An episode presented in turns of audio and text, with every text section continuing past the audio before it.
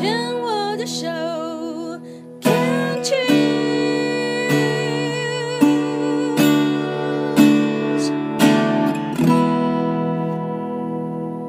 欢迎继续收听黛比的生命花园病虫害防治第二段，要继续跟非常年轻的 Henry 聊一聊哦。Henry 只有二十一岁，但是是在今年三月，对对不对？我们现在录音就是半年前发现自己呃，竟然得了鼻咽癌，而且还是四 A 期。身为家里的长孙哦，家里这个十一口之家，哦，这因为因为重组家庭，但自己的弟弟妹妹也有这个两个，然后嗯。家里也没有什么癌症病史，突然就得了这样一个癌症，说说看那时候家里全家的这个反应是什么？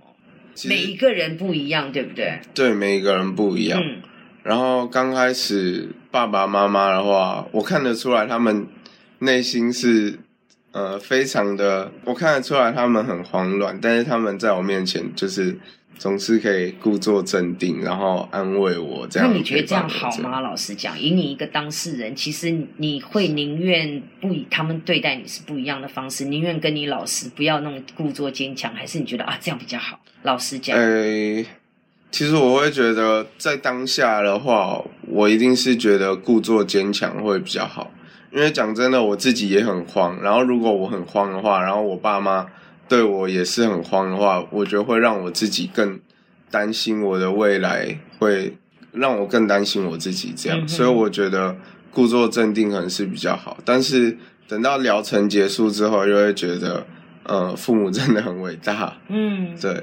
那爷爷奶奶呢？那爷爷奶奶的话，他们就是也觉得很奇怪，怎么会这样子？但是他们也没有太多的情绪起伏，也都是很压抑这样。对，然后奶奶也是，我听得出来，就是奶奶有一次，呃，打电话给我的时候，她也是觉得很难过，但是她还是跟我说，没关系啊，只要好好治疗，一定会好这样。嗯哼，对，嗯，那弟弟妹妹嘞？弟弟妹妹的话，可能就还比较小，所以也比较没有多的，就是这么多可能情感上的表现。他们差你几岁？你自己自己的弟弟妹妹？诶，我弟的话，我自己的弟弟妹妹，我弟弟差我两岁，然后另外一个妹妹差我五岁，OK，对，所以就是一个，呃，他有重考一年了，今年刚升大学，嗯，然后我妹是呃现在高一，诶，高一升高二，也许在他们的生命当中，特别在他的成长背景当中，对于癌症这个东西是很遥远的，对，然后也没有所谓的对于死亡那样子的一种熟悉感，或者是、对他来讲就是有距离的，嗯。而嗯，且。看你这个大哥哥平常也很健康，根本也没有什么突然瘦啊，什么什么体弱多病的那种感觉，所以也许对他们来讲，哦，可能就是这样，是不是？是，我猜想你这么年轻，呃，医生的治疗，我猜应该是先放疗，看肿瘤能不能缩小，所以有手术切除吗？诶，鼻咽癌基本也上没有诶、对，大部分都没有办法手术切除，因为哦鼻咽癌它是从鼻咽部位，然后像我就是有侵入到脑的部分，哦，就是有往上侵，所以我有往上涨，涨到那里了。诶没有到脑袋啊，就是会可能侵入到一些视神经的部分，嗯。所以有一些鼻咽癌的患者一开始会看到，比如说会有一些复视的症状，嗯，就是会看，比如说我看一个瓶子，可是那边只有一个瓶子，我会看到两个，会看到两残个影子，影这样。嗯嗯嗯，对，那我自己本身是没有这样的问题，但是我确实有感觉到呃眼睛胀痛。嗯，对，所以呢，啊鼻咽癌，如果你动手术要去清它的那个癌细胞的话，其实是有更大的风险，可能会啦。你要对对对对因为它如果又跟血管连在一起的话，它其实是很难切除对，的。没错。所以大部分都是以放射治疗的方式。你现在的疗程都已经结束了我，现在疗程已经结束了，疗程完全结束，差不多是在今年七月结束的。所以在四个月之内，你三十六次的放疗、化疗三次。所谓辅助性的化疗，跟我们聊一下好不好？是什么意思？哦，辅助性的化疗就是呃前面三十六次的呃放射治疗跟三次的化疗是会同时做的。哦，同时对，，然后那个三次化疗呢是三个礼拜打一次，嗯，然后等到放射治疗跟这个化疗都结束之后，会再做三次预防复发的辅助性化疗。哦，是愈后的，嗯愈后的化疗这样子。对，所以也是三个礼拜一次。你在化疗的时候有任何的副作用产生吗？感觉你的头发基本上，嗯，也没有掉啊，什么哦，都没有。对，因为其实放射治疗的话，它比较特别一点，就是它掉头发的部分就是你放射照的部位，所以它大概掉头发的位置会在呃后脑勺、耳朵以下，跟你旁边两边的鬓角，这这边跟这边是会掉的。所以你还是有掉发。对，还是有掉发。然后上面的部分的话，嗯、很多癌症会掉头发，是因为它化疗药的关系。，对，就比如说有一些是打像，比如说很有名像小红梅啊之类的，嗯嗯嗯那种就很会掉那。你的你，但是鼻咽癌的化疗药会会掉发，但是比较不会掉的这么严重所。以你你你的化疗的部分的掉发没有那么严，你并没有。对，所以那你那个时候做这三个月四个月的放疗，你头发等于是你旁边的鬓角跟后面那样一圈，我在想象那个画面啊，不就是旺旺仙贝那个小子，是不是有感觉就是长那样吗？对对对对，有点 有点像，对不对？就上面一圈这样子锅盖对头，对对，嗯，有点像。对，所以我上面的头发其实是没有剪的，嗯但是你你看到我我的后脑勺，你就会发现，哎，这个人的头怎么有点奇怪？因为他其实刚开始在掉的时候是会掉的很干净，但是你在长回来的过程那一段时间，因为头发生长的速度不一样，所以你后面呢，你就会看起来好像有的地方比较长，就是你看到短短的发根，会参差不齐。对，会参差不齐，然后你的头上面就会出现嗯、呃很很特别的图案，对。哎，你你是一个，我发觉 Henry 是一个蛮正向乐观的孩子，还是特别的图案。有些人就很受不了啊，就觉得不然自己再把它剃掉啊，不然就戴帽子。你完全没有，其实我的话也是 也是会觉得就是要把它剃掉啊什么之类的，对。但是我后来就想一想，哎，我就是我的比较特别，我就看我的图案，我，后面是一个微笑，哎，你有拍照啊对，哎，要要找一下，？OK，反正你自己都有留念，你又可以放。像你们年轻小朋友一定是玩 Instagram，你有放在 IG 上面吗？然后我之前有放那个现实动态有 po 在上面 OK，好酷哦。好，那我要问你哦，Henry，你是从小的个性就是比较容易转念，还是嗯你觉得是生病了之后，你会开始比较去做一些转变？那这个中间的转折点在哪里？哎、其实我觉得我并不是一个从小就非常乐观的人，嗯，对，甚至我在刚开始进军校的时候，呃，常常很多同学都觉得我是一个很爱 complain 的人，哦，对，所以呢，其实我并不是真的一开始就很乐观。那我觉得我真正变乐观是从，呃，我觉得大概是从生病开始，然后到升到大学的时候，也开始有慢慢有一些改变。对，也是除了军校的培养，对，然后再来就是，呃，生病这段期间有变得更乐观。嗯哼，因为包括是我自己本身信仰的关系，我是基督徒，对，那我的信仰也带给我很大的力量。你是从小就是基督徒受洗，哎，还是生病之后才才成为基督徒？其实我是，呃，我国中的时候有去教会一阵子，但后来高中，因为我就到高雄去读中正预校，哦是高中部的军校。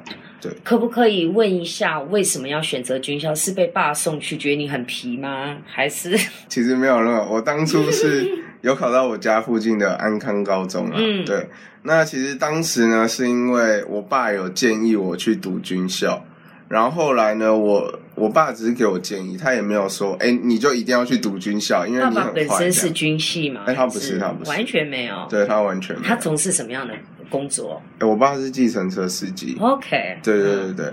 那当时呢，我就想说，因为我们家有五个小孩，对我也是想到，就是军校的部分啊就是可以免学费嘛，然后每个月还有零用金可以领，就不太需要让家里有额外的花费。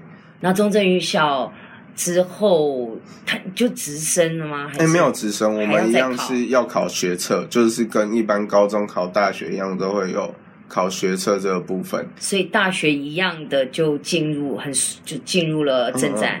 对，就是进入国防大学政战学院这样。正战学院你那时候主修什么？嗯，我是主修新闻系。哇哦，对对。所以你会做 podcast 的这个东西，应该也跟你的学校里所学应该也有也有相关吧？哎，对，没错。那其实我会做 podcast 是因为我以前在学校，就我们新闻系有在，我们有实习电台，对，所以我也是实习电台的一员，所以自己也有做一些广播节目这样。哦，那。除此之外呢，我会接触 Podcast 是因为我女朋友她也是传播学院，她是台艺广电系毕业的。我女朋友已经毕业了，嗯，对，那她也是当初呢就听到哎 Podcast 这个新兴的平台，然后她就分享给我，我听了就觉得哎 Podcast 我很喜欢里面的内容，因为稍微比较自由一点，对，然后我听了就觉得很有趣，想说刚好得癌症那段时间都在生病啊疗养，我希望我的。生活可以有一个目标，那有一个事情可以做，那我就是透过 podcast 去分享我的生活，这样。嗯 OK，好，那回到你刚刚前面说，你觉得可能呃一开始的。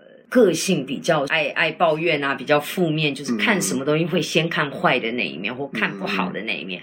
那是在生病之后，你有没有很清楚有没有一个事件的转折？还是你你自己在生病的时候发现自己生病，有没有去做一个自我的反省？因为一定每个人都想说啊，为什么是我？其实我觉得我没有一个特别的事件去让我转折，我是慢慢慢慢慢慢去接受这样的事情。嗯，然后包括。呃，就是都会去教会，那我们都是线上的，因为前阵子因为疫情的关系，所以在教会也听牧师讲道啊，然后听很多的朋友分享他们的经验，然后呢，就是让我更知道自己，既然都已经生病了，如果我还是一天到晚就是很爱 complain 啊，让自己很负面，其实对自己的病情是没有帮助的。然后我就开始尝试，就是去当一个。比较乐观、比较正面的人，然后也透过这样的方式，然后在 podcast 里面也是传递一些比较正向的能量。然后从这个时候，我就开始发现，哎，其实当我们乐观跟正向去看待一件事情的时候，就是事情会可以让自己觉得这件事情没那么严重，也会让自己更有力力量。然后对事情也更有盼望，这样你知道吗？我刚刚在听到你这样讲，如果要抓重点的话，我认为就是说，你能够让自己开始有转念，然后转向比较正向的一个心态。第一是你自己的意愿，对；第二个信仰对你真的有很大的帮助，对；然后第三个是练习，对。你的练习不是在生活当中好像碰到任何事情练，你的练习是利用 Podcast，你要去散播出这正向的讯息，你就必须。啊，语言去真的说出来这个正向的讯息。当你语言真的说出来这样正向的讯息之后，你就会牵动你的大脑，你就会建立新的路径，所以你就会开始有很多的很多的这些正向的念头，你就会自然而然的看到很多事情。因为第一个还是觉得，嗯，好像怪怪的那个头发，可是 哎，不对呢，好像有，至少你知道你有现在有两条路可以走，对，你可以选了。所以我觉得练习真的很重要，而且要说出来。因为很多人说好，我今天要开始转变，没关系，我在心里这样子练就好了。没了音，真的，对不对？对，一定要身体力行。对，真的。所以你就是开始要尝试去做一些鼓励别人的事情啊，或是真的去讲出很乐观、很正向的话，去帮助别人。因为像其实我们生病的人，很多时候都需要的是一个陪伴。对，所以有时候我也会在那个我们都有病这个癌症哦，你也是 OK，嗯哼，对，所以我也会在上面有时候看到有一些病友啊，然后有一些呃他们生病的经历啊，可能很痛苦啊之类的，我们都会在下面留言讲一些鼓励的话，这样。我觉得你好棒哦，因为在你自己生病的这段时间。这四个月，前面那四个月当中，你是最需要别人鼓励的，而且你这么的年轻，嗯，我不是看低你，但是人生历练毕竟也只有短短的二十年、二十一年，很多的东西是你没有经历过的，你没有看过的，你也不知道怎么办的，所以这个时候的你是最需要别人的支持跟鼓励。可是你会愿意把你的心力还要再拨出来去支持别人、鼓励别人？我觉得其实那个。本身来讲就是一个疗愈自己的动作。对这一点我非常的认同。好，来继续再来听第二首歌。哎呦，你也会听周慧的歌哦？你你怎么发现她的？其实呢，我是因为就是前阵子有一部台剧很红嘛，《做工的人》。哦，那其实呢，这首歌曲呢是《做工的人》里面有一段，然后有一个女生就是唱了这一首歌，这样。对，那这首歌呢，主要它的歌名叫做《值得被珍惜》嘛。嗯，因为我觉得很多，它里面主要是在讲那个女生啊，就是她的老公会打她啊什么的。家暴，嗯，对对对对，所以她就是在讲，即使他们很做工的人，可能是呃在社会别人对他们的眼光没有这么样的好，但是呢，其实他们也是值得被珍惜。哇，对，虽然这边是讲做工的人，但是我自己觉得，呃，我们病友啊，就是在很多方面上，虽然我们生病的，但我们也是一个值得被珍惜的人。哦，那当然，其实你要再扩大讲，我我认为每一个人都只要是一个生命哦，每一个生命都值得被珍惜。好，我们来听这首《值得被珍惜白天转呀转，从没停过，为了生活忙碌奔波。夜里翻啊翻，无法睡去，把梦紧紧搂在怀中。理智对我说：“人别妄想，命里没有就是没